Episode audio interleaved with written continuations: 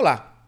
As reuniões recorrentes, independentemente de acontecerem todos os dias ou apenas a cada seis meses, podem ser muito úteis ou apenas perda de tempo, dependendo de três fatores.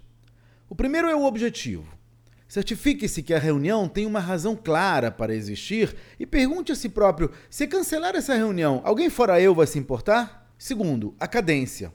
Pode parecer óbvio, mas a frequência e a duração de uma reunião devem estar alinhadas com a sua finalidade. Por exemplo, prioridades de curto prazo exigem frequências maiores, enquanto estratégias de longo prazo podem ser realizadas em períodos mais longos. Finalmente, a composição.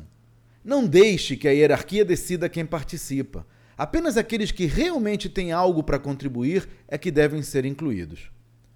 Para mais dicas sobre negócios, inscreva-se no meu site claudionazajon.com.br. Até a próxima.